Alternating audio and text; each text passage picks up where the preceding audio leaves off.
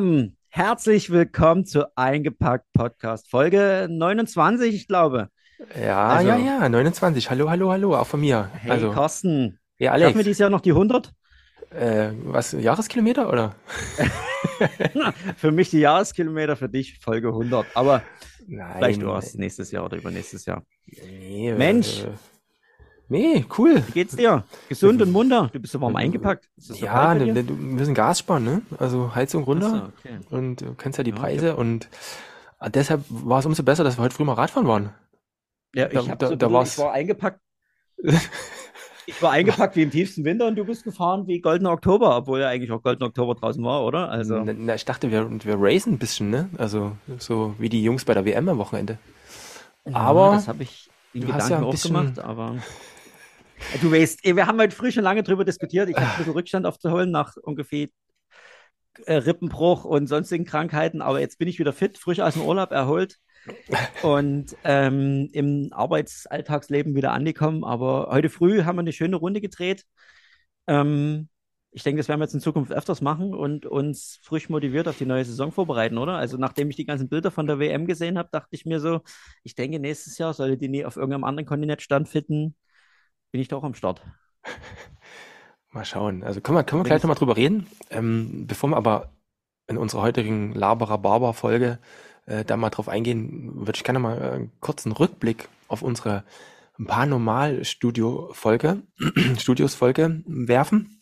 Ähm, wir haben so ein bisschen Feedback bekommen, ne, von unseren treuen Instagram-Fans und ähm, das war ganz interessant, ne? Also was, was, also die Ricky, die bei uns da der Gast war, oder die Gästin, wie man das so sagt, ähm, die hat ja ein ganz anderes Licht auf die, auf die Marke geworfen. Ne? Also für mich war das irgendwie schon so ein bisschen abgehobene, snobby Marke. Ne? Und, viele von unseren Hörern haben das so ähnlich gesehen, ne?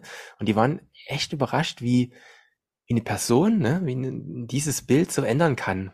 Ne? Das war irgendwie, war irgendwie cool. Das haben wir ja schon am, in der Folge haben wir das ja schon gemerkt, wie sympathisch Rigi darüber kam und die, die, die Marke beschrieben hat und was war dein? Du bist ja schon mehr der Fan. Du bist ja heute früh, bist ja komplett in Paranormalstudio gefahren. Ähm, Ich habe mir, also ohne Rabatt habe ich mir das alles auf Kleinanzeigen zusammengekauft. oh Gott. Ähm, ähm, ja, also ich finde, ja, das ist so, wie, wie erkläre ich das jetzt? Das ist irgendwie so ein, ich nenne es jetzt mal nicht Statement, sondern, ähm, also ich finde so dieses skandinavische, die- dies- dies- dieses Image und dieses Design finde ich sowieso immer nett, auch in vielen anderen Bereichen, also unabhängig von den Radklamotten.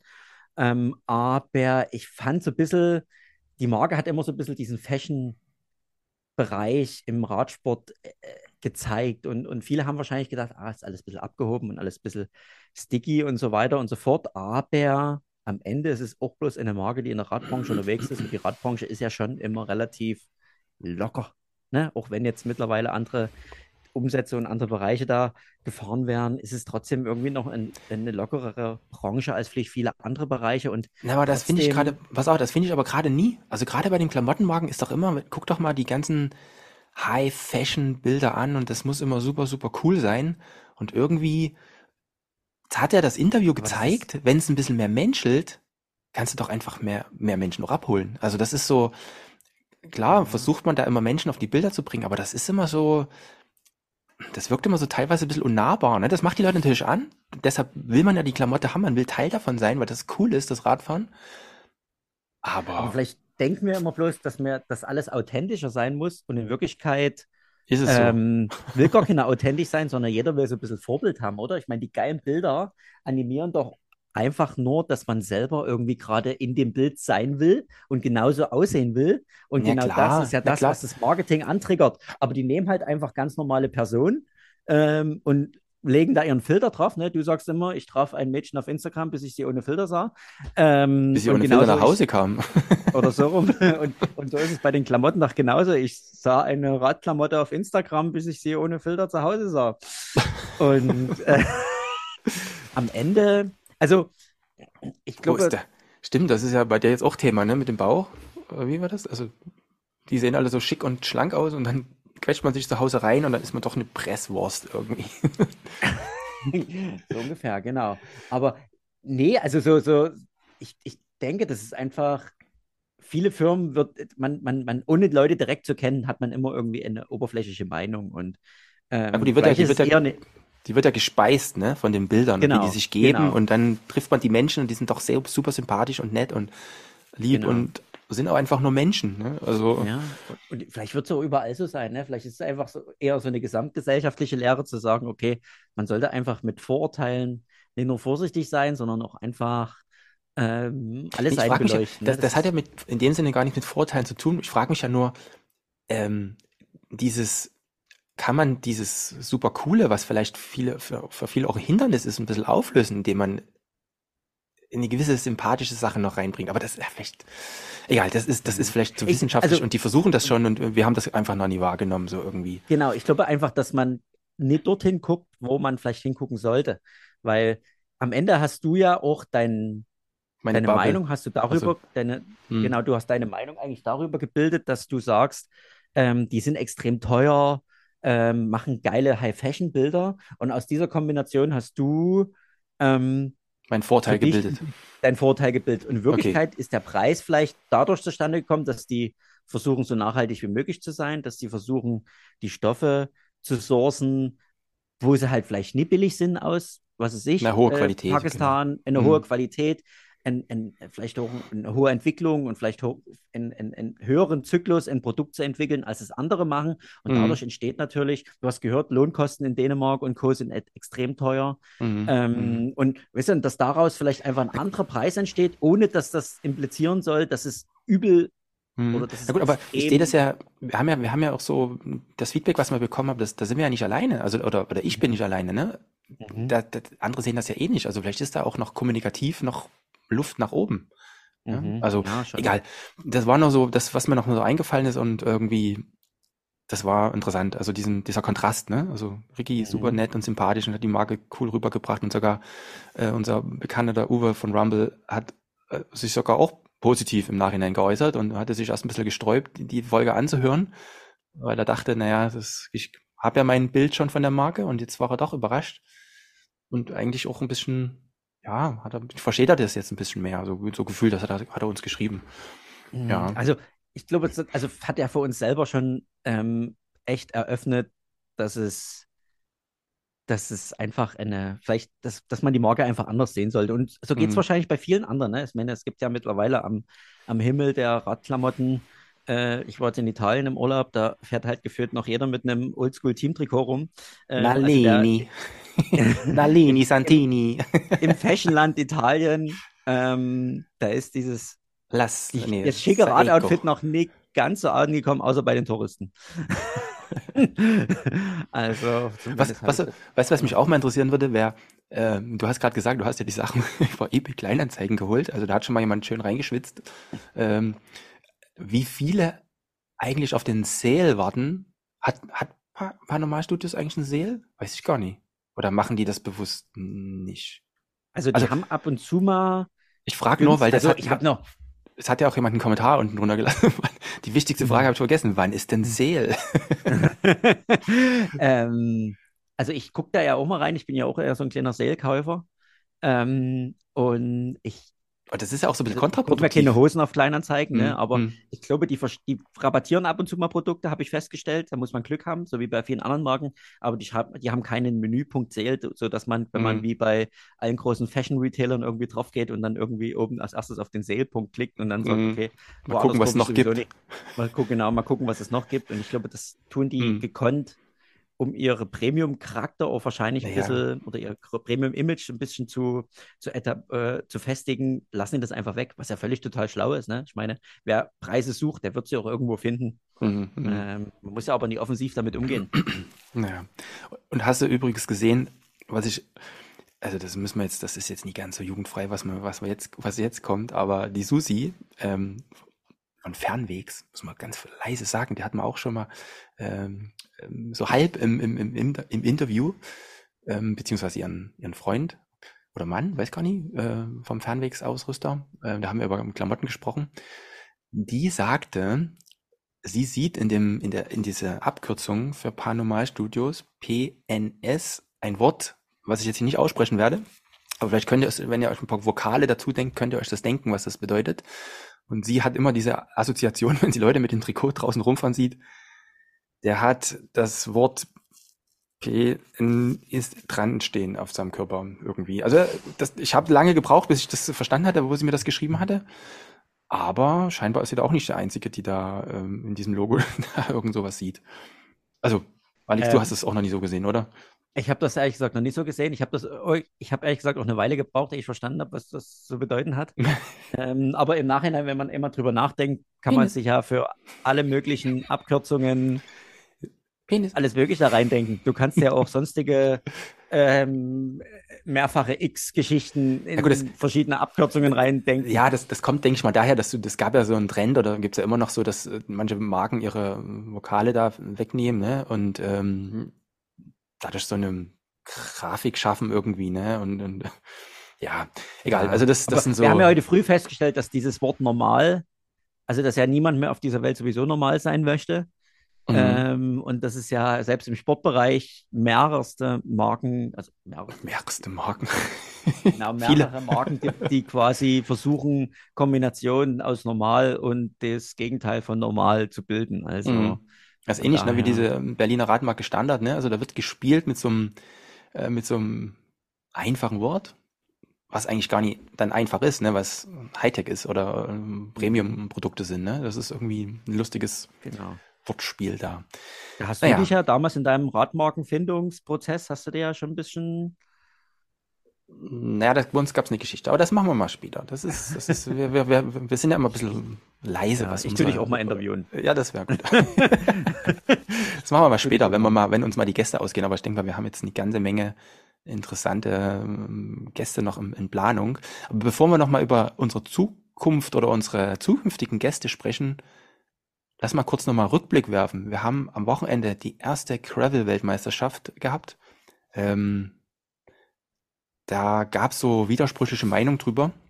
Also wir müssen jetzt, wir wollen das jetzt nie auswerten, äh, wer gewonnen hat und wer Zehnter geworden ist und Zwölfter und Dreizehnter und so. Aber es ist schon interessant, dass dieses, dieses, ja, dieser breite Sport, würde ich den jetzt mal benennen, zum, so eine Weltmeisterschaft in diesem UCI Kalender gefunden hat irgendwie, oder Alex? Was ist deine, deine Eindruck davon? Da gab es ja. Naja, es gibt ja viele böse Stimmen, die behaupten, dass Gravel so ein bisschen aus dieser Fixie-Szene entstanden ist, was ich widersprechen würde.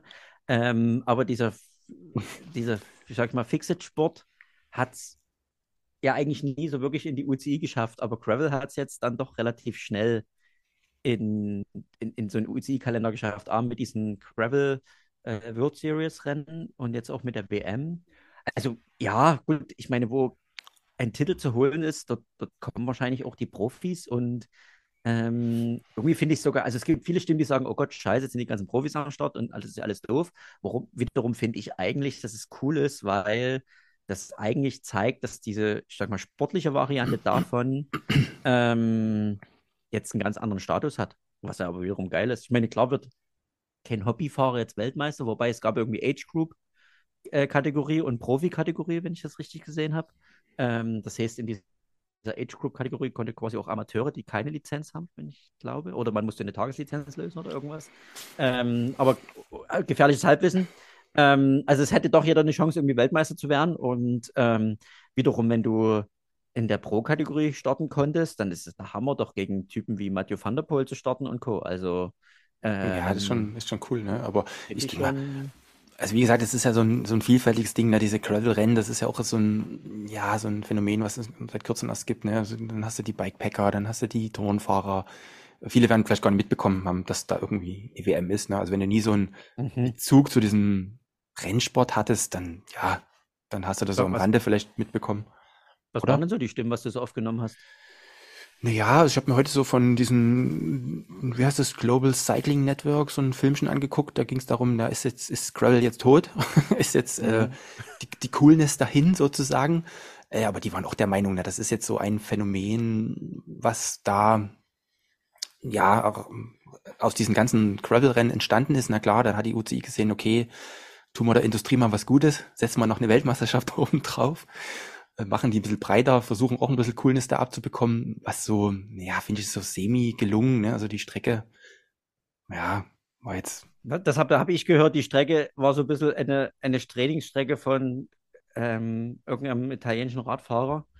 ähm, Gab es so Stimmen. Also, das Lustige ist, organisiert hat das Ganze ja irgendwie eine Firma, die dem ehemaligen Radrennfahrer Pippo Pozzato gehört. Ah, okay. Ähm, und der hat irgendwie das Rennen organisiert. Also ja, die Strecke fand ich jetzt auch nie. Also dafür, mhm. dass er in Italien war und rechts und links irgendwie in Balsano de Grappa und Monte Grappa und hast du nie gesehen, also so ein Paradies für Gravel ist. Mhm. Ähm, und, und, und Veneto und Vincenza, das ist ja eigentlich der Hammer. Also so am Rande des Gardasees, da hättest du ja wahrscheinlich die Megastrecke bauen können, aber gut, da ist Italien wahrscheinlich nie weit weg von, von Deutschland mit Genehmigungen etc. Ähm, und ich glaube, es war drei Wochen vor Start dieser WM, wusste ja noch nicht mal jemand, wo das stattfindet. Wusste zwar jeder irgendwie in Italien irgendwo, aber am mhm. Ende ich sag mal so, für so eine Quick and Dirty Veranstaltung ist es, glaube ich, ganz gut gewesen und ganz cool. Quick, quick and Dirty, na, keine Ahnung, wie lange die das schon geplant haben und gemacht haben. Ähm, aber ja, es waren halt größtenteils Straßenprofis dort, ne? Also die dort vorne äh, das Geschehen bestimmt haben. Bei den Age Groups, ja, das nimmt man ja jetzt so öffentlich gar nicht so wahr, ne? Also das sieht man in seiner Bubble, wer da hier vielleicht gut auf, ab dem 40, 40. Lebensjahr da noch gut war. Und was halt cool war, dass bei den, bei den Frauen dass da äh, eine Mountainbikerin gewonnen hat, ne? Die Ferron Privot. Mhm. Ähm, die ist ja eigentlich Mountainbikerin. Und das, das finde ich eigentlich ganz gut. Also da ähm, hätte ich mir bei den Männern ein bisschen mehr gewünscht, dass da noch ein bisschen gut, Gravel. Also die Mountainbike-Pros waren ja gar nicht so wirklich am Start, ne? Also so richtig. Ähm, so ja, aber das wäre ja. Gut, hätte man ja machen können, ne? Cool gewesen, weil ich finde ja so ein bisschen der Mountainbike-Marathonsport hat ja schon erheblich an Image verloren. Ne? Also mm. der ist ja, mm. was wir früher mal so gemacht haben, das gibt es ja gar nicht mehr so in die Richtung. So, also so zumindest nicht mehr in der Breite und in der ähm, Masse und in dem Image, wie es eigentlich mal war. Ne? Das war so der Langstreckengeländesport. Äh, so, mm. Und daraus jetzt Gravel entstanden. Ich könnte mir sogar vorstellen, dass, also ich denke, in den nächsten drei Jahren werden mindestens 50 bis 70 Prozent der Mountainbike-Veranstaltungen Gravel-Events werden. Ähm, kann man ja auch abbilden. Und ich denke, das hat die WM. Da fahrst du wieder, also da fahrst wieder mit geraden Lenker. da genau. fahrst du mit geraden Lenker. Genau, und irgendwann kommt die dann auf die Idee, oh, wir machen ja so geraden Lenker und Federgabeln mit 30 mm Federweg und ähm, History nee, aber das, ich, ich habe so bitte die Hoffnung, dass, dass, dass dieser, diese, dieses, dieses, dieses High-Sport-Event so ein bisschen den Weg ebnet dafür, dass quasi, weil aktuell muss man ja zugeben, dass in Europa außer die World Series Rennen das Thema Gravel Racing überhaupt ja, gar nicht stattfindet. Das ist eher so ein Ami-Ding, ne? Also die haben. Voll, und von den Amis hat man bei der WM gar nichts mitgekriegt. Ja, Hast du ja. irgendwo einen Ami gehört, gelesen, außer dein Kumpel Stefan Rode ist mitgefahren? Die haben wahrscheinlich ja eher mehr Party gemacht. Nee, wissen nee, aber. der macht keine Party, ähm, aber. nee, aber so diese, diese, diese äh, Colin und, und na gut, Colin ist raus. Wie ne? die alle heißen. Ja, aber so diese, eigentlich für mich so die Gravel-Ikonen aus US, die so dort jedes ja. Event. Ähm, ja gut, aber siehst du ja, dieser, auch dieser, was habe ich dieser Eva Slick, der hier an das Anbauen Gravel mhm. gewonnen hat, ne? Also das ist auch ein kräftiger mhm. Fahrer, der auch für die flachen Strecken eigentlich prädestiniert ist. Äh, wo ist der reingekommen? Irgendwas mit 30 oder so hinten oder noch gut. 50? Ich, also das ja. ist schon ein Unterschied, ne? wenn die Straßen kann man aber vielleicht, stehen. Ja gut, kann man aber, ich glaube auch ein bisschen auf den, auf den Track ähm, ja gut, das ich denke mal, das war auch ganz flach. Da hat er auch gewonnen. Also ja. Das ist. Ja, I, I don't know. Ich Pass auf, bin das Rennen Alex, gefahren, aber. Folgende Idee. Du hast mir ja gesagt, du hättest eventuell da noch einen Gesprächspartner. Ähm, ja. Der ist jetzt hier nie vor Ort, wo wir hier sprechen, aber du willst nochmal mit denen reden. Genau. Dann würde ich sagen, du knallst den jetzt mal rein und wir hören uns das mal an. Ähm, was der zu sagen hatte, wie er das wahrgenommen hat. Genau, so, hi Nico. Hi, grüße dich. Servus. Wir machen heute mal ein kurzes Interview mit dir zu deinem Erlebnis letztes Wochenende bei der WM. Ist jetzt genau eine Woche her, würde ich sagen. Oder war letztes genau, Wochenende genau, von Vincenza Genau, letzte Woche Sonntag ähm, genau. waren es jetzt sechs Tage und ähm, wir sind am Donnerstag schon hingefahren, wollten es eigentlich in zwei Etappen. Aus Cottbus sind das 1100 Kilometer. Mhm. Und dann sind wir aber so gut durchgekommen. Wir sind kurz vor elf losgefahren mittags und wollten dann abends irgendwo noch ähm, an der deutsch-österreichischen Grenze nächtigen, waren dann aber schon um, um 17 Uhr dort. Ähm, ich bin mit meinen Eltern angereist weil das für meine Tochter und meinem Stiefsohn und meiner Freundin zu weit geworden wäre. Haben wir gesagt, okay, die vier Tage, äh, die kriegen wir so hin. Ich brauchte Unterstützung, vor allem für die Verpflegung, da ist man ja auf sich allein gestellt. Und so sind wir mit meinen Eltern dahin. Die haben sich gefreut über die erste Weltmeisterschaft von ihrem Sohn, wovon ich als, äh, als Profi damals immer geträumt habe und jetzt mit eigenen Mitteln und eigenen Qualifikationsmöglichkeiten geschafft habe. Ja, sehr cool, sehr cool. Genau, erzähl mal ganz kurz zu dir. Du äh, warst ja relativ, also eigentlich früher sehr, sehr sportlich unterwegs und äh, dein Vati noch viel, viel mehr oder zumindest ähm, der war Weltmeister sogar, ne? Und genau, äh, genau. erzähl mal kurz also, zu dir was. Ähm, ja, ich wäre jetzt im Oktober 32 und ähm, fahre seit vier Jahren nicht mehr professionell Rad. Ähm, professionell, ich habe das auch immer so in Anführungszeichen gesetzt, da ich mir es eigentlich nur leisten konnte, von ähm, Dezember bis Februar professionell unterwegs zu sein. Und die anderen neun Monate im Jahr habe ich halbtags gearbeitet bei uns im Fahrradladen, habe nach meinem Abi 2010 eine Ausbildung zum Einzelhandelskaufmann gemacht und ähm, habe jetzt äh, vor zwei Jahren mit meiner Schwester den größten Teil des Fahrradladens übernommen, den meine Eltern schon seit 30 Jahren führen. Und früher habe ich dann halt einfach aufgrund der saisonalen ähm, Fahrrad, des Fahrradbusiness, ähm, konnte ich mir das leisten, im Winter mich mehr ums Radfahren zu kümmern. Da musste ich dann gar nicht arbeiten, aber im Sommer habe ich dann schon äh, 30 Stunden gearbeitet und dann trotzdem noch 20 trainiert. Ähm, bin da bei deutschen Meisterschaften gefahren, war zweimal deutscher Meister, ähm, habe insgesamt 15 Medaillen bei den deutschen Elite- und Profimeisterschaften geholt. Ähm, war auch im Zeitfahren ähm, mehr oder weniger erfolgreich mit, äh, mit, meinen Mitteln. Damals war die Aerodynamik noch nicht ganz so wichtig, aber ich trotzdem ähm, habe ich mich da schon vorne aufgehalten, war mal Vierter, Vierter oder Fünfter mit einer Minute hinter Toni Martin. Das war 2015 müsste ich lügen, war da öfter mal in der Top Ten, ähm, alles mit eigenen Mitteln, eigenem Fahrrad, ähm, eigengebauter Aerodynamik. Aber ich habe mich schon viel wohler gefühlt auf der Bahn. Ähm, bin da insgesamt zwölf Profi-Sechstagerennen gefahren und ähm, in Rotterdam, Bremen, Berlin, Kopenhagen. Dann auch die Revolution-Serie, die es leider nicht mehr gibt. Das war eine der größten Bahnrennserien in Großbritannien, auch mit Live-Coverage auf Eurosport und so weiter. Das war ziemlich cool. Das war von, vom Deutschen Radsportbund komplett unterm Radar. Die, kannten das nicht und wussten das nicht. Aber in Großbritannien waren die Hallen da voll. Also die Erlebnisse, die ich da gesammelt habe, die werde ich nie vergessen. Und ähm, da habe ich mich sozusagen von 2013 bis 2018 fünf Jahre ich denke auch international ziemlich weit vorn aufgehalten, habe zwischenzeitlich mal die Weltrangliste angeführt im Punktefahren. Ähm, aber mir wurde aufgrund von nicht, also nicht aufgrund, sondern von nicht erklärlichen Gründen der Start bei äh, Europameisterschaften und Weltmeisterschaften immer verwehrt.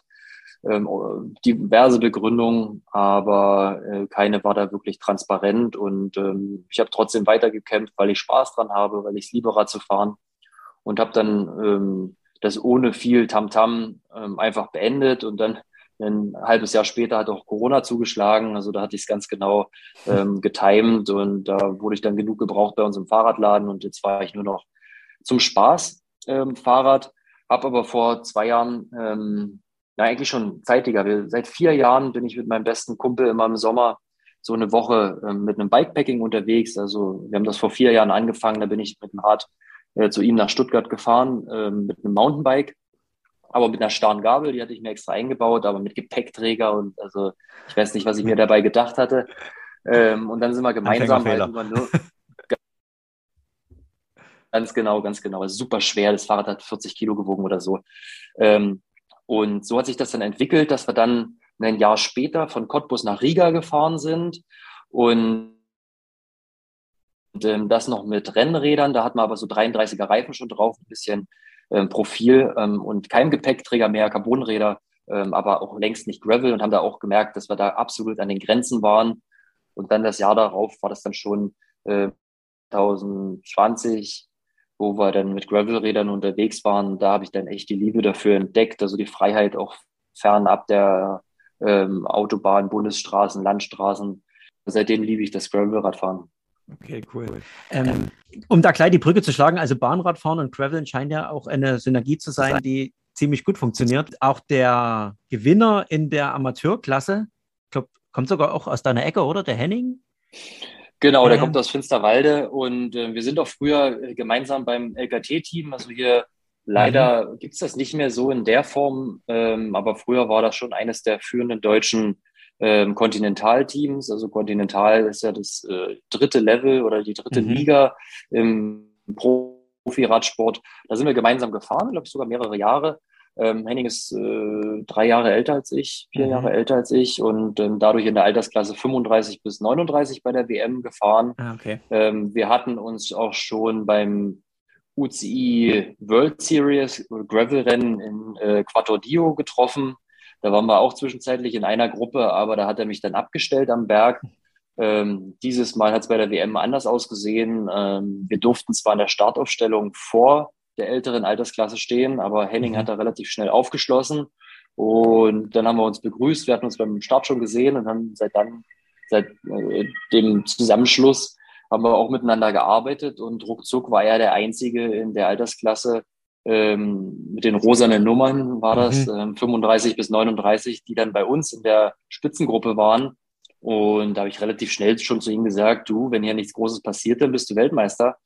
Und ähm, so ist er auch ins Ziel gekommen mit sieben Minuten Vorsprung vom zweiten, weil unsere Gruppe so gut funktioniert hat, weil die auch äh, bis zum Schluss aggressiv attackiert hat und ähm, wir immer den Au äh, Vorsprung ausgebaut haben. Okay, geil. Nochmal ganz kurz äh, zur Qualifikation. Die Qualifikation für die Gravel WM war ja so, du konntest bei verschiedenen World Series Rennen starten und wenn du da unter den ersten 20 warst in deiner Age Group, ich glaube, dann warst du qualifiziert. Ja, fast. Okay. Richtig. Also es gab zwölf Weltserienrennen, hat äh, angefangen schon im Februar auf den mhm. Philippinen.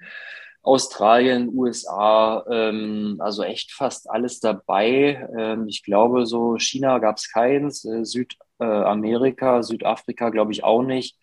Ähm, aber in Europa gab es dann, glaube ich, acht oder neun. Mhm. Und ähm, es hieß, da musste ich dann auch leider einmal in die Zitrone beißen und habe mich da ganz schön geärgert, weil mein erstes Rennen, und ich wollte eigentlich auch das als einziges fahren, äh, in, in Polen, äh, in Polen war das, genau. genau da ging es um die, nicht die gemeldeten Fahrer, sondern um die gestarteten Fahrer ähm, in der Altersklasse und davon 25 Prozent, ah, okay. ähm, die im Ziel sind, aber aufgerundet. Also wenn es jetzt, ähm, ich sage jetzt mal, 60 Fahrer äh,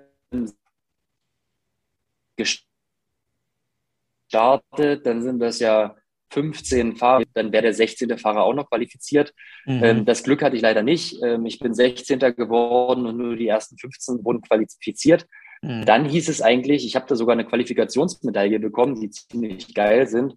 Ähm, die hängt bei mir jetzt immer noch, obwohl ich mich da nicht offiziell qualifiziert habe, weil der Veranstalter ist davon ausgegangen, die haben das wie bei den Triathlon-Events aufgerufen, hier Name 1, Name 2 nach der Platzierung.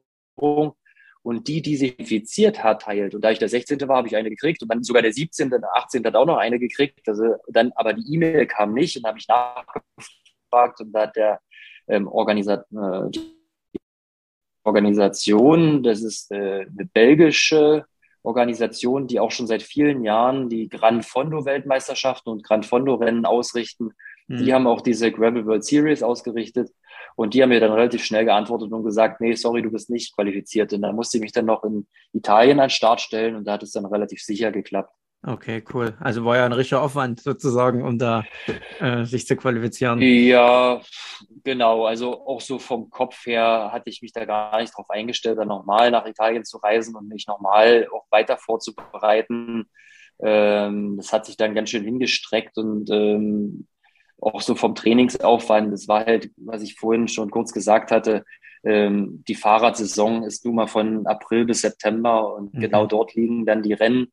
Da musste ich echt parallel zum äh, Geschäftsführerjob dann noch voll trainieren. Das, da bin ich echt an meine Grenzen geraten, bin teilweise früh 5.30 Uhr losgefahren, ähm, um dann zwei oder zweieinhalb Stunden zu trainieren und habe dann noch neun Stunden gearbeitet. Mhm. Ähm, da hätte ich eigentlich auch mir das ein bisschen besser planen können, vielleicht nur ein spätes Rennen, jetzt so Italien, das war im September, Anfang September, 5. September, ähm, da weiß ich nicht, anderthalb Monate vorbereiten. Das wäre halt so seit den Sommerferien, August. Und dann hätte ich aber die Frühjahrssaison im Fahrradladen noch entspannter mitnehmen können.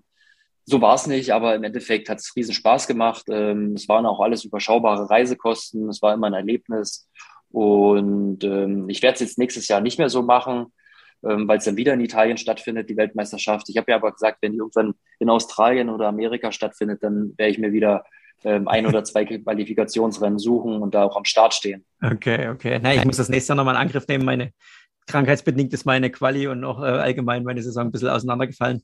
Aber ähm, von daher, ich starte dann nächstes Jahr nochmal. Aber nochmal ganz kurz zu, ähm, du bist ja zwei Quali-Rennen gefahren und du kommst vom Straßenrennsport. Es gab jetzt viele Diskussionen im Nachhinein. Äh, jetzt haben wir auch sechs, sieben Tage quasi Abstand zur WM. War es für dich was Neues? Was ein neuer Sport, Gravel oder ist es am Ende Straßenradsport auf Feldwegen? Nee, also ich war eigentlich nie so richtig der Straßenradrennen-Liebhaber. Also ich bin Straßenradrennen gefahren, aber entweder ich bin vorne allein angekommen im Solo, ähm, aber da sind es sind einfach so viele Charaktere am Start, die anders denken während des Radfahrens. Ähm, auch jetzt mit den Scheibenbremsen, da packen manche in die Bremsen, ohne dass äh, man nur ahnt, dass da jetzt ein Bremsvorgang kommt. Ähm, also so richtig wohlgefühlt habe ich mich da nicht. Das ist auf der Bahn halt anders. Da hat keiner eine Bremse. Das ist, ich habe es immer so mit einem Fischschwarm verglichen. Da schwimmen alle im Schwarm mhm. und die, die am effektivsten da halt ähm, ihre Kraft rausnehmen und wieder beschleunigen und auch gut dann ähm, eine gute Linie finden, die sind erfolgreich. Ähm, zum Gravel-Rennen, ja, ich weiß, dass ich, äh, bevor ich mich dazu entschieden habe, überhaupt den Radsport professionell zu betreiben. Das war bei mir erst in der 11. Klasse. Du hattest zwar vorhin meinen Vater kurz angesprochen, den ich jetzt ein bisschen außen vor gelassen habe. Mhm. Der war zweimal Olympiasieger ähm, und sechsmal Weltmeister auf der Bahn im Sprint zu DDR-Zeiten. Und ähm, so zwischen 1977 und 1988 ja, äh, hat er alles gewonnen, was es zu äh, gewinnen gab. Und ähm, das war dann auch der Grund. Ich bin 1990 geboren, er hat 89 aufgehört und alle haben eigentlich schon, seitdem ich denken kann, mir auf die Schulter geklatscht und äh, gesagt, na, der Kleine wird ja auch mal Olympiasieger. Und das hat mich brutal daran gehindert, überhaupt den Radsport wahrzunehmen oder äh, ich bin super gern Rad gefahren. Ähm, von den Erzählungen her weiß ich, dass ich zeitig die Stützräder abgeschraubt habe und hatte da übelst Spaß dran. Da gibt's coole VHS-Kassetten noch und sowas. Aber ich konnte mich nie damit identifizieren, das irgendwie als Radrennen zu betreiben. Und ähm, bin dann aber trotzdem auf die Sportschule gegangen als Leichtathlet hier in Cottbus. Und ähm, da hatte ich dann ab der 11. Klasse nur noch so eine mittelmäßige Perspektive. Ich bin bei den deutschen Meisterschaften dann immer so in die Top 5 gekommen, aber ja, damit, da, kann man keinen Blumentopf verdienen damit, auch keine Perspektive nach dem Abi. Und dann habe ich mich dazu entschlossen, in der 11. Klasse Rad zu fahren. Natürlich auf der Bahn und haben sie mich auch erstmal zum Sprint gesteckt, da habe ich aber alles verloren. Also bin ich wirklich immer letzter gewesen. Und irgendwann hat da mal ein Leistungsdiagnostiker gesagt, hey, du hast einen relativ guten Ausdauerwert. Und dann bin ich erstmal in ein Ausdauerteam gekommen und bin auch auf der Bahn die sechs Tage Rennen gefahren. Und ähm, das hat gut funktioniert. Aber jetzt der Vergleich zum Straßen, vom Straßenrennen zum ähm, Gravelrennen. Ähm, ich wollte es jetzt noch aus meiner Kindheit, da bin ich auch hin und wieder, obwohl ich Leichtathlet war und auch manchmal im Urlaub oder im Winter bin ich in ein Mountainbike-Rennen gefahren. Und das war eigentlich so mein Ding, weil bei uns hier in der Lausitz Mountainbike-Rennen ist eigentlich wie ein, ein langes Crossrennen, was ohne irgendwelche Rampen oder Stufen ist. Ähm, da gibt es keine großen Berge. Also für meine 85 Kilo war das ideal. Da konnte man immer schön drücken, musste man äh, zwar lenken, aber jetzt keine großen Downhill-Passagen. Und da habe ich mich echt immer wohlgefühlt. Und ähm, als dann das Gravel-Fahrrad immer mehr Einzug gehalten hat, ähm, fand ich das natürlich auch super interessant, weil ähm, ich war noch nie so ein großer Freund von der Federgabel. Und ähm, hatte ich auch vorhin gesagt, meine erste Bikepacking-Tour war zwar mit einem Mountainbike, aber mit einer starren Gabel. Und dann hat das irgendwie, habe ich eins und eins zusammengezählt und da habe mich da wohl gefühlt, weil ähm, das ist eigentlich ein, ja, so ein Ausdauer äh, Mountainbike-Marathon, aber ohne notwendiger Federgabel, sage ich jetzt einfach mal dazu. Mhm. Auch so von der Einteilung her, mein bester Kumpel Felix, der ist, ähm, der kommt aus Sachsen und ähm, der fährt liebend gern Mountainbike. äh, wurde aber halt in den Abfahrten, weil äh, da einfach viel Technik auch notwendig ist, wurde immer abgehängt. Der war auch in Cottbus an der Sportschule, wir waren noch zusammen im LKT-Profiteam, aber ähm, der fühlt sich halt da auch super wohl. Und ähm, da ist genau dieses Gravel-Rennen ansässig. Es ist technisch, man muss sich mit seinem Material beschäftigen, mit den Reifen, äh, was fährt man für eine Übersetzung, wie teilt man sich seine Energie ein, fährt man mit dem Leistungsmesser und guckt auf die Kalorien, wie viel man zu sich nehmen muss. Es hat für mich auch immer, ich habe zwischendurch mal ähm, zwei Halbdistanz Ironmans gemacht ähm, und da muss man sich halt auch selber drum kümmern. Was nehme ich zu mir? Wie teile ich mir die Kraft ein? Das sind 90 Kilometer auf dem Rad beim äh, Halb Ironman. Wenn ich da jetzt 100 Kilometer Gravel-Rennen habe, kann ich denn da wie ein Bescheuerter losballern am Anfang und dann reicht es zum Schluss nicht. Also ich finde, das ist das eine Coole, was ich aber jetzt ähm, aus der Fahrradbranche mitnehmen kann, ähm, was ich von den Kunden höre oder von den Interessenten und Interessentinnen, dass mit dem Gravelrad einfach ähm, etwas mehr Entspannung Einzug gehalten hat. Dass das Rennradfahren halt immer mit ein bisschen Biss und Nachdruck und Ballern und Schnellfahren und Windschatten und um die Ecken knallen und Aerodynamik. Und beim, beim Graveln ist es halt entspannter. Du kannst das Ganze lockerer angehen. Ja, da gibt's welche bei Gravel-Rennen, die fahren noch mit, mit Mountainbike-Shirts oder mit Flat Pedals. Mhm. Also das finde ich einfach geil. Und ähm, darum denke ich, wird das auch eine riesen Zukunft haben, weil die Zielgruppe einfach viel größer ist. Ja, also da kann von jung bis alt, Mann oder Frau oder divers, jeder kann da fahren. Äh, ein Fahrrad, 40er Reifen rein oder ein bisschen dicker und dann geht's los. Also finde ich einfach geil. Und, und aber jetzt sportlich gesehen, ähm, ich meine, auch, ich, wir kennen das ja so, also es gab ja direkt einen Boom, äh, wir, wir als der Fahrradbranche kommen, wir haben das ja quasi neben dem elektro angetriebenen Fahrrad äh, war Gravelbike ja eigentlich so ein bisschen der zweite sportive Boom-Faktor, kann man sagen. Ähm, aber jetzt mal aus, aus, aus sportlicher Sicht gesehen, so für das Race WM, es gibt ja eine Gravel-WM jetzt, ne, muss überlegen, innerhalb von kürzester Zeit, seitdem es diese Kategorie überhaupt mhm. gibt bei den Herstellern, gibt es da direkt jetzt eine World Series und auch eine WM. Ähm, fandest du das von, vom, vom Unterschied her, so vom, vom, vom Charakter des Rennens her? Ich meine, es waren viele Pro-Tour-Fahrer jetzt mit am Start, die einfach versuchen, auch nochmal ein WM-Jersey abzugreifen. Aber immerhin konnten ja auch Amateure fahren und Amateurinnen.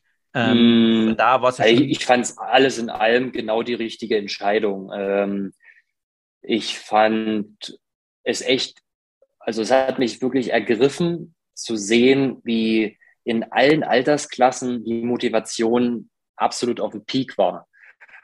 Also da gab es 65-Jährige und Ältere, die aus Australien angereist sind. Da gab es äh, 19-Jährige, die das erste Mal hinter, ähm, oder es gab welche wie mich, die immer von der WM geträumt haben, aber durch den Verband eigentlich immer ähm, davon abgehalten wurden. Und ähm, das Renngeschehen war eigentlich genauso, wie ich es mir immer von der WM gedacht habe und wie ich es auch damals schon immer mitbekommen habe auf der Bahn und auf der Straße. So die letzten drei Wochen ähm, vor der Weltmeisterschaft ging es da immer sowas von zur Sache. Diese hatten alle einen Druck. Da, da musste man gucken, dass man das Hinterrad hält. Und so war es jetzt auch bei der WM. Also vom Start weg, alle waren warm gefahren, mit Öl eingerieben, die Reifen waren auf dem Zehntel genau mit dem Luftdruck, äh, jeder hatte sich die Gels eingeteilt, die Kalorien und die Kohlenhydrate gezählt. Ähm, die Trikots waren in der XS, nicht in der S wie im Training, sondern es musste alles super eng sein. Ähm, das ist für mich eine Weltmeisterschaft. Also äh, ich kann mal sagen, ich habe mal aus Spaß in meiner Jugend bei einer City-Sprint-Weltmeisterschaft teilgenommen. Ähm, das war mal so ein, das kam auch, glaube ich, aus den USA. Da geht's nur, da wird man gehalten am Start und dann geht das, ähm, ich glaube mal 500 Meter geradeaus berghoch.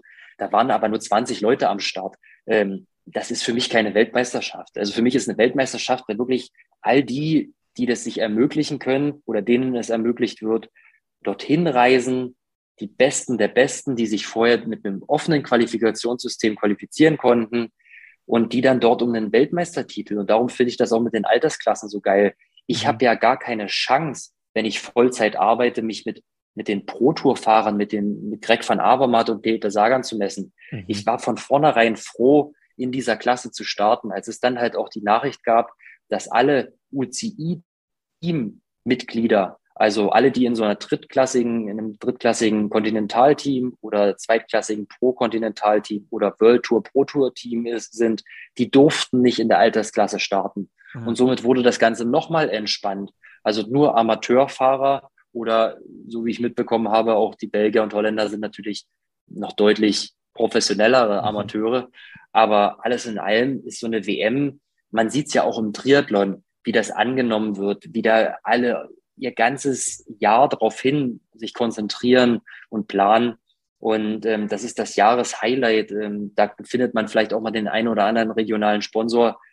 Finde ich einfach geil. Und das, das Renngeschehen war dann, ähm, es war härter, als ich es mir gedacht hatte, obwohl ich mir schon gedacht hatte, dass es, boah, das wird ein Gemetzel vom Anfang an, ein Ausscheidungsfahren.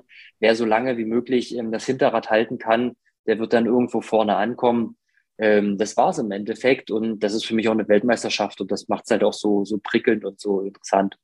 Aber im Endeffekt war die Strecke vom Profil her eigentlich perfekt auf dich zugeschnitten, oder? Also ähm, zwei kurze Berge am Anfang, das ist so ja. quasi immer aus zweimal aus dem Tagebau raus und dann quasi. Genau, also nach meinen äh, Werten, die ich, weil ich musste sagen, äh, ich muss sagen, dass ich da ähm, gar nicht die Chance hatte, in den ersten anderthalb Stunden mal auf meinen Tacho zu gucken.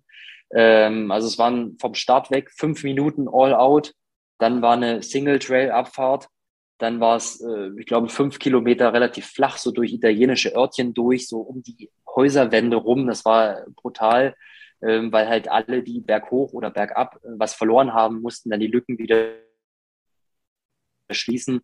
Ähm, und dann ging es wieder fünf Minuten all out nach oben ähm, wieder eine brutale Abfahrt runter und dann war es erst flach. Da hatte sich schon vieles selektiert, da waren schon die Gruppen immer mit einer oder zwei Minuten auseinandergerissen. Mhm. Ähm, sicherlich, ich habe auch ein paar Kommentare gelesen, ähm, wo manche sich das Profil angucken. Dann gab es ja so noch eine Verteilung von welchen Untergründen es gibt. Ähm, wenn man nicht am Start war, ist das super schwer nachzuvollziehen, bin ich der Meinung. Also ich habe es mhm. vorher auch unterschätzt, die Strecke. Aber als wir da im Ziel angekommen sind, ich war echt heilfroh, dass es nicht noch fünf Kilometer länger waren. Ähm, also 160 oder 165 Kilometer mit 35er Schnitt. Und es waren trotzdem 80 Prozent Schotter. Also mhm. äh, da waren Waldwege, Wiesenwege, äh, nur über die Wiese. Ähm, das war schon, da, da, wurde einem alles abverlangt und das war für mich absolut ein Gravel-Rennen. Und wenn da irgendjemand drunter kommentiert oder äh, irgendwo meint, seine Meinung zu teilen, dass das ja eher ein Straßenrennen war, auch wenn Paul Voss selber sagt, es war für Straßenfahrer gemacht, äh, glaube ich nicht. Also okay. die Straßenfahrer, die da vorne dabei waren, die fahren auch gut Cross, mhm. die fahren auch gut Mountainbike. Mhm. Ähm, das sind auf jeden Fall keine Nobodies oder welche, die, die nur gerade so, wie es den einen oder anderen Profi gab oder gibt, die auf dem Zeitfahrrad gerade ausfahren können. Aber sobald ein Zeitfahren äh, mal eine 90-Grad-Kurve hat, sind die nicht mehr auf dem Podium gewesen. Die hatten da gar keine Chance auf dem, bei, bei dem Gravel-Rennen. Ähm, da gab es Windkantensituationen auf einem Damm, wo es auf einem Single Trail war. Der Single Trail Schotter war 50 Zentimeter, 40 Zentimeter breit rechts und links nochmal einen halben Meter Wiese und dann ging es steil runter. Da gab es eine Windkantensituation mehrfach. Boah, also ähm, da musste ich echt all mein, äh, meine Erfahrungen zusammennehmen, um da ähm, dran zu bleiben. Und ähm, da ging es um die Ecken und dann ja auch die Balance. Also das unterschätzen, denke ich mal, auch viele. Es liest sich so, oh, 20 Prozent ähm, Asphalt oder sowas. Aber man muss ja sich für einen Luftdruck entscheiden. Du kannst jetzt mit einem Luftdruck fahren, der ist für den Schotter perfekt. Dann kommst du auf den Asphalt und schwimmst da um die Kurve ähm, und kannst nicht mehr rausbeschleunigen. Also das ist in meinen Augen sogar schwieriger zu fahren, als wenn du jetzt 200 Kilometer puren Schotter irgendwo in, in den USA äh, im Quadrat fahren musst. Äh, 50 Kilometer gerade, 90 Grad nach links, 50 Kilometer gerade und so. Äh, da ist so ein, so ein wechselnder Untergrund in meinen Augen deutlich schwerer zu kalkulieren, kombiniert mit Winden, äh, mit scharfen Ecken, mit kleinen Dörfern.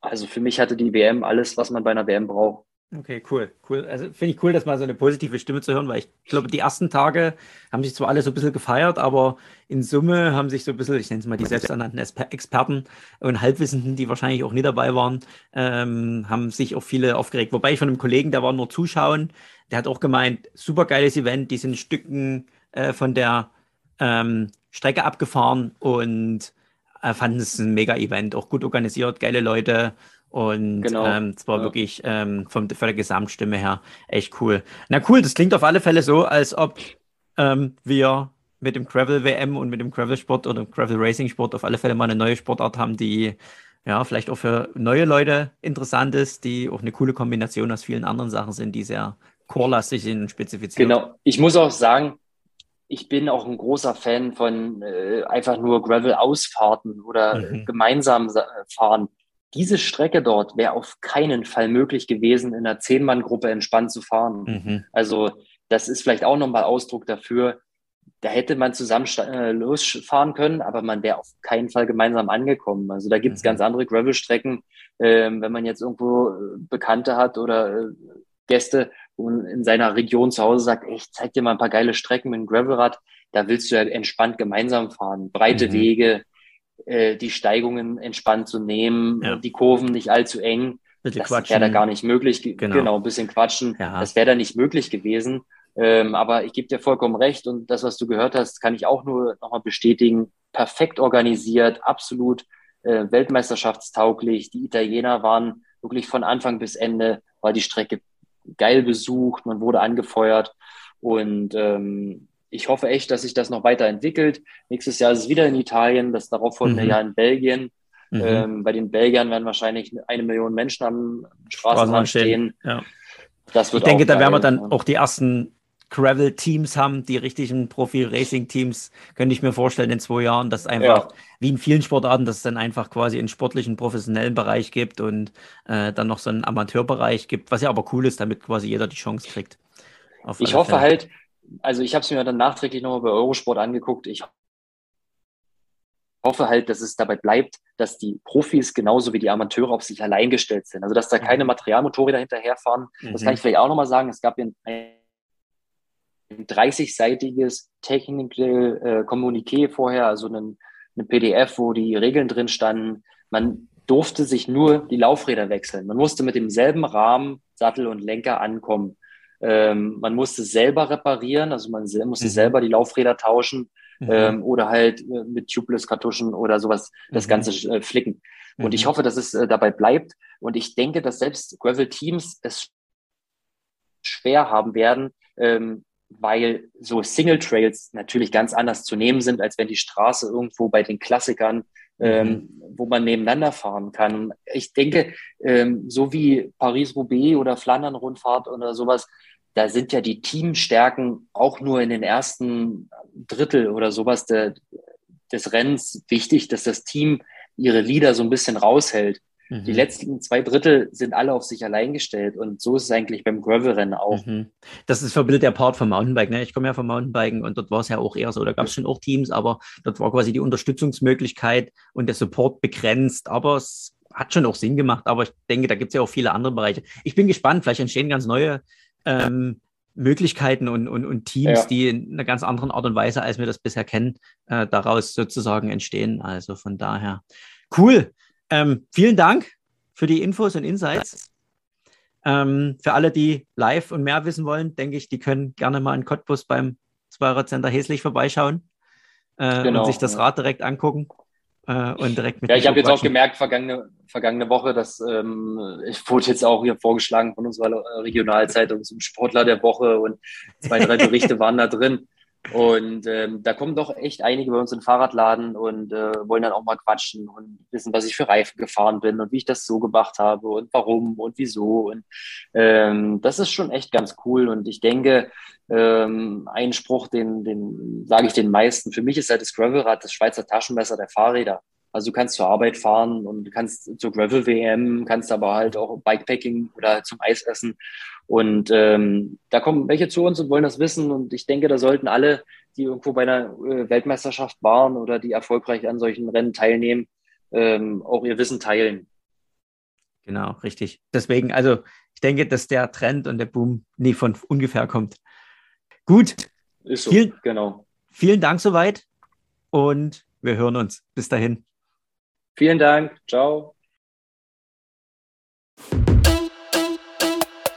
Gut, da haben wir jetzt mal gehört, wie das so war bei der WM dieses Jahr. Mal schauen, wie das die nächsten Jahre ist. Ob das, wie du schon sagst, ob du nächstes Mal teilnimmst und die Age Group. Hey, ich, äh, ich, bevor wir jetzt hier irgendwas, ähm, irgendwelche Theorien aufstellen, ich denke, wir werden einfach nächstes Jahr selber teilnehmen und dann können wir uns nochmal eine Meinung bilden und dann ich zeigen wir den Profis ich kaufe mir aber nie das Trikot, das ist mir zu teuer.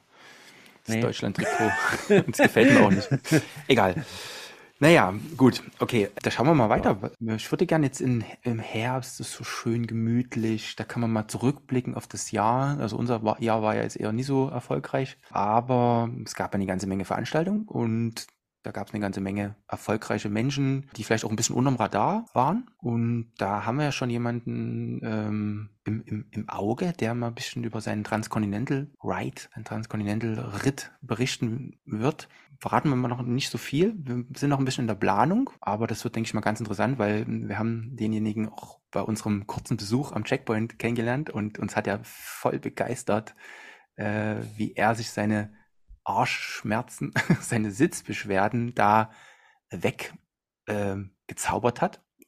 Treue Hörer werden jetzt wissen, wen wir da ähm, als Gast haben bald. Ähm, und ich hoffe, dass wir da noch mehr so eine Stories von ihm bekommen, weil das hat mich echt begeistert. Du hast auf alle Fälle eine gute Clickbaiting-Überschrift. Tricks, die du bei jedem Bikepacking Ultracycling Event wissen solltest. Nee, am, am Straßenrand findest. So rum. Am Straßenrand findest. So überstehst du jedes Ultracycling Event mit dem Straßenrand oder am ja. Straßenrand. Der nicht neue, in der Bushaltestelle. Oder der, was, da kannst du dann hier so ein Kräuterführer für, für Langstreckenrennen rausgeben, so ein kleines Büchlein ja. oder sowas. Das ich, ich wollte sagen, wir machen so vielleicht keine Fibel, sondern so, so Handbücher, die man sich so reinstecken kann überall. So, wo das, so, so Passend für A, deine Bikepacking-Tasche. Was ist das dann? A8-Format, so ganz mini, so, so, so in, in, Geldkartengröße zum Nachschlagen. Ja, genau. Ja, ja. ja, das ist mal schauen. Du hast ja auch noch so ein paar Ideen, oder? Du willst ja jetzt hier, äh, du willst mal wieder groß durchstarten? Ich will jetzt noch mal kurz durchstarten. Also ich habe jetzt meine zweieinhalbmonatige Zwangssaisonpause. Oh Gott, ähm, dein Strava-Profil sieht so scheiße aus, Junge. Ja, nach meinem, also ich muss mal zurecht, also ich habe ja jetzt in den letzten Jahren hier mal ein bisschen versucht, äh, ein, ein, normales Leben abseits vom Radsport durchzuführen, aber trotz, dennoch bin ich in der Zeit eigentlich mehr Rad gefahren, als ich dieses Jahr gefahren bin. Also dieses Jahr sind wahrscheinlich alle, ja, Sachen, die man, die wahrscheinlich jedem, also ich denke, jeder, der irgendwie Familie hat oder die Richtung führt sozusagen, dem wird das alle mal treffen. Es gibt immer mal Zeiten, wo es halt nie so läuft, wie man sich sein Hobby so vorstellt. Von daher, aber ich lasse mich davon hier einschüchtern und ähm, das grundsätzlich das, weiß das ja, dass es möglich ist. Das muss ich ja wirklich sagen, du hast, du hast so ein Talent, da bin ich bin ich echt immer begeistert von dir. Es kann noch so scheiße laufen. Du findest immer irgendwie was Positives. Also du, wie wir, wir sind heute gefahren, ne? Und du kannst ja noch gar nicht sagen, das läuft jetzt schon besser. Aber du, du, das rollt und du sagst, oh, das läuft ja schon wieder, das läuft ja schon super. Also so, weißt du, wo jeder andere sagen so? würde, na ja, klar ist es so, aber das ist ja, du, du, du musst ja jetzt erstmal wieder reinkommen, so. Und jeder andere würde sagen, oh, das ist noch ein langer Weg oder sowas. Und du hast so, du findest so, so ganz kleines Körnchen und sagst, geil, läuft. Das ist echt, du, ich, ist eine gute Fähigkeit. Ja, das ist so, ja, das muss man sich so, ich meine, guck mal, das ist wie früher. Früher, früher ist man bei einem letzten Dreckswetter rausgegangen zum Trainieren mit der Motivation, heute trainiert kein anderer. Genau, das hast du schon mal gesagt. Heute, das, das, das war so, das war immer so die, das war so die Motivation schlechthin. Es hat geschifft, es war Schnee, es war glatt auf der Straße, du bist raus, hast irgendwas gemacht, bis dir die Hände abgefroren sind. Ne? Ich habe immer noch hier unten an meinem Kind zwei Stellen, die erfroren sind. Das ist von früheren Wintertraining, da wächst kein Bart mehr. ähm, das ist die Erinnerung an früher. Ähm, aber, aber das waren die Zeiten, wo du gedacht hast, heute trainiert keiner, da gab es noch keinen Swift und so. Ach, da war alles und, noch heute. Nee. Gibt es das nicht, weil heute stehen alle auf Swift und trainieren viel effizienter, als wenn du drei Stunden draußen fährst. Aber du heute früh gemacht, das war das die geilste Trainingsmotivation. Also für alle, die auch mal so einen Rückschlag haben und dann einfach wieder anfangen, heute früh drei Stunden und ich bin nach Hause gekommen und habe mich echt gut gefühlt. Ich konnte sofort arbeiten, habe einen Kaffee getrunken und es ging direkt los. Und, und, da dachte ich mir so, geil, drei Stunden trainiert und trotzdem gut gefühlt. Normalerweise hätte ich eigentlich erstmal wieder eine Stunde hinlegen müssen.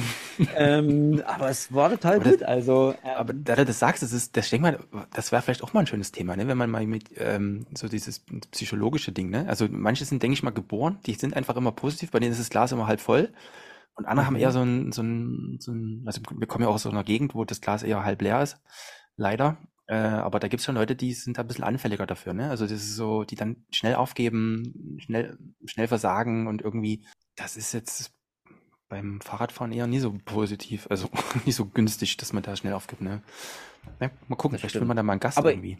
Genau. Also ich tue dich da einfach jetzt mitsehen dieses Jahr. Und ich denke, wir werden uns vielleicht noch nicht heute, aber demnächst mal committen zu ein paar Zielen, die wir nächstes Jahr machen, weil wir müssen ja immer noch mal unser, äh, unser Ultra-Event finishen. Ja. Das sollten wir auf alle Fälle nochmal angreifen, wo, ja, was auch immer das sein wird.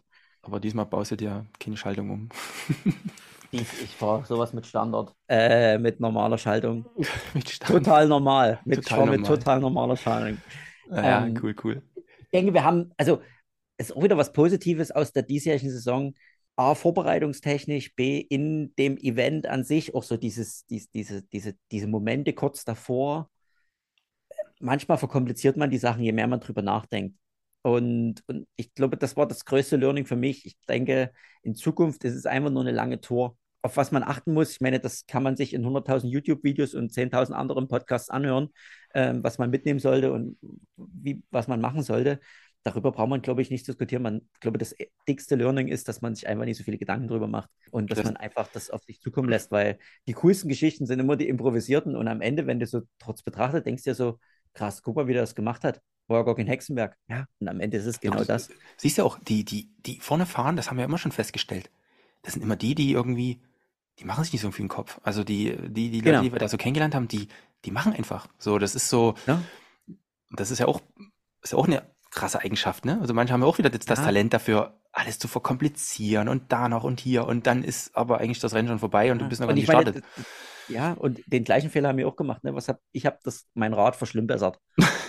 und, und, und das ist uns am Ende auf die Füße gefallen. Und, und Na gut, okay, wenn, also, ich überlege.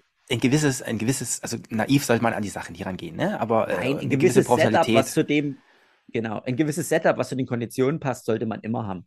Aber das ist ja trotzdem ganz normal. Ne? Ich ja irgendwann, ist der, irgendwann ist der Punkt erreicht, du kannst es nie verbessern. Also du kannst deine genau. Leistungsfähigkeit genau. nicht verbessern, du kannst dein, dein, dein dein Zeug nie verbessern und du kannst deine Technik nie verbessern, ne? Und da musst du genau. einfach mal losmachen. Und du, genau, und du, du, also optimieren, optimieren kann man in Geschäftsprozessen immer und alles, aber ich sag mal, beim Radfahren geht es einfach darum, du musst treten, du musst mit dir selber klarkommen und ähm, du musst bewusst, dir bewusst sein, dass du das auch schaffst und durchlässt. Ja. Und das sind die drei Basics, die du quasi einfach mitnehmen musst. Und ich denke, mit dem Wissen würde ich jetzt nächstes Jahr ganz anders an die ganze Sache rangehen. Hm. Und, Dann, also ihr seht, ihr seht, wir machen uns schon wieder ein bisschen Kopf hier und ähm, vielleicht äh, schaffen wir es ja nochmal, dass wir da irgendwie mal was erfolgreich zu Ende bekommen ohne technischen Defekt, ja. weil ich denke mal, wenn wir fit sind, dann, dann rollt das Ding auch, ne? Wenn man nicht gerade irgendwie ja. Sitzbeschwerden haben. Aber da sprechen wir ja bald mal mit jemandem. Wir werden euch die nächsten Folgen einfach weiterhin Wein predigen, äh, nee, Wasser predigen und Wein trinken. und ähm, so wird das dann einfach weitergehen. Aber ich denke, wir werden was Cooles finden. Carsten, ich, ich habe da schon so ein paar geheime Pläne, die ich mir die letzten Wochen so überlegt habe. Ähm, wir werden einfach drei verschiedene Kategorien machen. Also du kannst mitmachen, du musst nicht mitmachen. Ähm, je nachdem. Und dann gucken wir einfach, was zu uns passt, oder? Und dann nehmen wir ja. das einfach so mit. Probieren wir alles aus. Gut. Genau. Habt auch Spaß. Genau. Und wenn ihr noch Ideen habt, was wir machen sollen oder ähm, was wir nicht machen sollen, dann schreibt uns das und gebt uns, wie sagt man, einen Daumen hoch und ein, ab, ab. Wir sind zwar okay. nicht auf YouTube, ab, abonniert die Glocke und ja. da und macht das und dies und jenes. Aber ihr könnt, ihr könnt doch, du kannst ja bei, bei Spotify, kannst du kannst ja jetzt hier eine Bewertung da lassen. Das, da freuen wir uns immer. Das, das, wie sagt man immer, das füttert den Algorithmus und dann werden wir hochgespült und ähm, egal.